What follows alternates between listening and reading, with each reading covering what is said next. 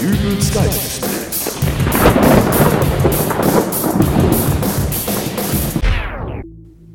Hallo, grüß Gott, moin, moin, wie auch immer und herzlich willkommen zur 113. Ausgabe von Dübels Geistesblitz. Letzte Woche habe ich mal den Fernseher eingeschaltet. Ausnahmsweise mal kein Gaga TV, sondern was Niveauvolles. Es gab einen Bericht über den Fund eines Skeletts in Potsdam. Aber jetzt nicht so eine Aktenzeichen XY-Geschichte, äh, wo die Mafia vor 30 Jahren mal einen Verweigerer von Schutzgeldzahlungen in das Fundament eines noch im Bau befindlichen Einkaufszentrums gegossen hat, äh, sondern schon was älter unglaubliche 4500 Jahre lag der Leichnam eines Kriegers unter der Erde und wurde bei Bauarbeiten entdeckt. 4500 Jahre, das ist schon eine Zeitspanne, die man sich erstmal vorstellen muss. Das ist länger her als der Fall der Mauer, länger als es Farbfernsehen gibt. Selbst Johannes Hesters ist noch nicht so lang auf der Welt und das will schon was heißen. Nun habe ich aber von Archäologie so gar keine Ahnung. Die einzigen beiden Archäologen, die ich kenne, sind Indiana Jones und Lara Croft und die sind mit den Überresten verstorbener Krieger nicht immer ganz so zärtlich umgegangen, wie es die Wissenschaftler in dem Fernsehbericht getan haben. Das kann aber vielleicht auch damit zusammenhängen, dass die toten Krieger bei Tomb Raider und Indiana Jones äh, meistens ins Leben zurückgekehrt sind und den Kinohelden ans Leder wollten. Äh, eben das übliche Verhalten von untoten Zombies. Was gibt's noch zu berichten? Äh, ach ja, den Namen habe ich noch gar nicht erwähnt. Der Skelettkrieger wurde nämlich aufgrund seines Fundortes in Potsdam Pötzi getauft. Wer sich ein wenig auskennt, der merkt natürlich, dass die Namensgleichheit äh, mit dem in den 90er Jahren im Ötztal gefundenen Leichnam Ötzi nicht ganz ungewollt ist. Bitte jetzt übrigens nicht vertun, ich rede von Ötzi, nicht von DJ Ötzi. Der Unterschied ist, dass der eine ausgebuddelt wurde und der andere lassen wir das. Bitterer finde ich da nur diese Einfallslosigkeit mit dem Namen. Ich mag gar nicht daran denken, welche Namenskreationen da entstehen, wenn in naher Zukunft in anderen deutschen Städten bei Straßenbauarbeiten tote Krieger aus grauer Vorzeit entdeckt werden. Dr. Weber, schauen Sie sich das an. Ja, aber was sind Sie denn so aufgeregt, werter Kollege? Was ist denn? Na hier. Großer Gott, Dr. Wagner, das ist ja unglaublich. Wer hätte das gedacht, dass wir bei Ausgrabungen mitten in der Kölner Innenstadt den Götzi finden? Ich sag's ganz ehrlich, ich hätte es nicht für möglich gehalten. Ein paar Schalen, Töpfe, vielleicht ein paar Waffen, aber doch nicht den Götzi. Da liegt er. Und wie gut erhalten er ist. Unfassbar. Schauen Sie, Herr Kollege, die Zähne nahezu komplett erhalten. Ein kantiger Schädel. Unfassbar, wie gut der Zustand der Leiche ist. Äh, sagen Sie, sind das da Kriegsbemalungen auf der mumifizierten Haut? Nein, bestimmt nicht. Nach all den Jahren könnte man die doch bestimmt nicht mehr. Äh, obwohl. Oh, die Kleidung ist ja auch noch in tadellosem Zustand. Das scheinen irgendwelche Fälle zu sein, in die er sich da gewickelt hatte. Wie dem auch sei, Herr Dr. Wagner, ich gratuliere zu diesem Fund. Darauf muss angestoßen werden. Zur Feier des Tages kann man da mal ein Bierchen drauf trinken. Warten Sie. Hier bitte. Und eins für mich. Ja dann, auf den Kötzi.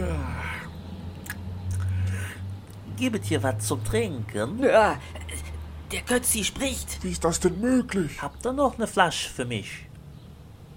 Erwin, bist du hier? Günther, hier. Äh, Entschuldigung, aber das ist ja ein archäologisches Ausgrabungsgelände. Betreten verboten. Ja, ja. Was machst du denn hier in der Grube? Da kannst du dich doch nicht einfach zu Bennen hinlegen. Du warst auf einmal weg und da wurde ich müde. Da habe ich gedacht, ich schaue mich hier mal ein Stündchen hin. Komm jetzt, wir müssen los.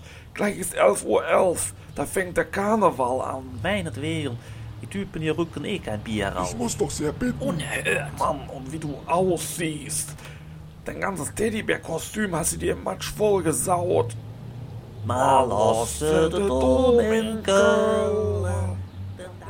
Also, kein Kötzi. Nein. Aber ein paar Speerspitzen haben wir ja gefunden. Die in der Schale dort drüben? Ja. Das sind Verschlüsse von alten Cola-Dosen. Oh. äh, Noch ein Bier? Was ich übrigens auch gelernt habe, ist, dass zu Zeiten des Pötzi die Menschen eine durchschnittliche Lebensdauer von ca. 36 Jahren hatten. Und das finde ich echt erschreckend. Wenn ich mir so vorstelle, dass ich in meinem Fall jetzt nur noch 16 Jahre hätte. Unfassbar. Aber Gottlob leben wir ja im Jahr 2008 und da schaut es in Sachen Lebenslänge deutlich besser für uns alle aus. Habe ich zumindest gelesen. 2006 betrug das Durchschnittsalter eines typischen deutschen Mannes 77 Jahre. Und ich kann mir jetzt schon wieder denken, mit was für einem breiten Grinsen meine weibliche Hörerschaft da jetzt sitzt. Eigentlich brauche ich es gar nicht zu sagen, jeder weiß es ganz genau, Frauen leben länger. Im Gegensatz zu den 77 Jahren beim Mann sind es 82,3 Jahre bei der Frau. Aber bevor die Männer dieser Welt nun alle Panik kriegen, äh, ruhig Blut, denn äh, es gibt Faktoren, die diesen Unterschied äh, von etwas über 5 Jahren spielend ausgleichen können. Vorausgesetzt, der Mann lebt gesund und frei von allen Lastern. Bereits der regelmäßige Genuss von Alkohol kostet Frauen 23,1 Jahre und rauchende Frauen dürfen nochmal 22 Jahre von ihrer Lebenszeit abziehen. Natürlich gibt es das auch bei Männern, aber da kostet das tägliche Feierabendbierchen nur 16,2 Jahre und das Zigarettchen 18,2. Bei einem kettenrauchenden Alkoholikerpärchen schaut es nun also so aus, dass der Mann 42,6 Jahre alt wird und die Frau 37,2. Ha, wer lacht jetzt? Und nicht, dass jemand denkt, ich hätte mir diese ganzen Zahlen nur ausgedacht. Von wegen. Das sind alles Daten aus einer Studie des Rostocker Zentrums zur Erforschung des demografischen Wandels. Hieb- und stichfest also. Ganz davon abgesehen gibt es aber noch mehr Faktoren, die an der Lebensuhr drehen. Wird beispielsweise eine Ehe geschieden, so dürfen beim Mann 9,3 Jahre und bei der Frau 9,8 Jahre abgezogen werden. Arbeitslosigkeit kostet dem Mann 14,3 Jahre und Frauen 12,6. Was mich aber wirklich erstaunt hat, das ist der Punkt niedrige Bildung. Ein Mann mit geistigem Notstand lebt durchschnittlich 7,2 Jahre weniger. Frauen, die beim Papierstein-Schere spielen gegen ihre Stehlampe verlieren, dürfen sogar 9,1 Jahre abziehen. Allerdings kommt meines Erachtens bei diesem letzten Punkt die Statistik ins Schwanken. Denn wer mit Durchzug im Hirn auf die Idee kommt, sich beispielsweise in der Badewanne die Haare zu föhnen, der läuft Gefahr, nicht nur 7,2 bzw. 9,1 Jahre des Lebens zu verlieren, sondern eventuell alles. Wer Glück im Unglück hat, der kommt vielleicht noch mit einer extravaganten Frisur davon. Aber ich will um Gottes Willen den Sinn solcher Statistiken nicht in Frage stellen. Vielleicht habe ich das alles auch nur wieder falsch verstanden, aber das äh, Endergebnis dieser Studie finde ich doch interessant. Wenn ich da alle Faktoren zusammen addiere, sagt dieses doch aus, dass ein rauchender, arbeitsloser, geschiedener und geistig minder bemittelter Säufer durchschnittlich 11,8 Jahre alt wird, während es eine Frau vom gleichen Schlage lediglich auf 5,7 Jahre bringt. Einleuchtend, oder? Letzten Endes aber auch keineswegs so realitätsfern, wie man denken mag. Hat nicht jeder irgendwo einen sorgenden Vater im Bekanntenkreis, der seiner fünfjährigen Tochter Jim Beam und dicke Havannas verbietet und ihr Shakespeare zur Steigerung des Intellekts vom Einschlafen vorliest, weil er befürchtet, dass diese sonst den Tag ihrer Einschulung nicht mehr erlebt? Und wenn Percy und seine Freunde vor vielen tausend Jahren wirklich nur durchschnittlich Mitte 30 geworden sind, was hatten die damals für einen Lebenswandel? Wenn ich genauer drüber nachdenke, ich bin tief erschüttert und der Meinung, dass man den Percy ganz schnell wieder verbuddeln sollte.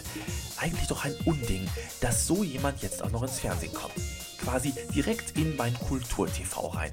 Gemäß meiner eben geschilderten Statistik äh, habe ich mir doch also eine Dokumentation über einen geschiedenen Bildungsbenachteiligten mit Hang zum legalen Drogenkonsum angesehen. Also, jetzt mal ehrlich, wenn das Bildungsfernsehen ist, dann mache ich mich von nun an nicht mehr über Leute lustig, die Bauer sucht Frau und Frauentausch gucken. Viel Spaß beim Fernsehgucken in der nächsten Woche also, das wünsche ich euch. Wir hören uns nächsten Sonntag wieder. Bis dann also, euer Dübel und tschüss.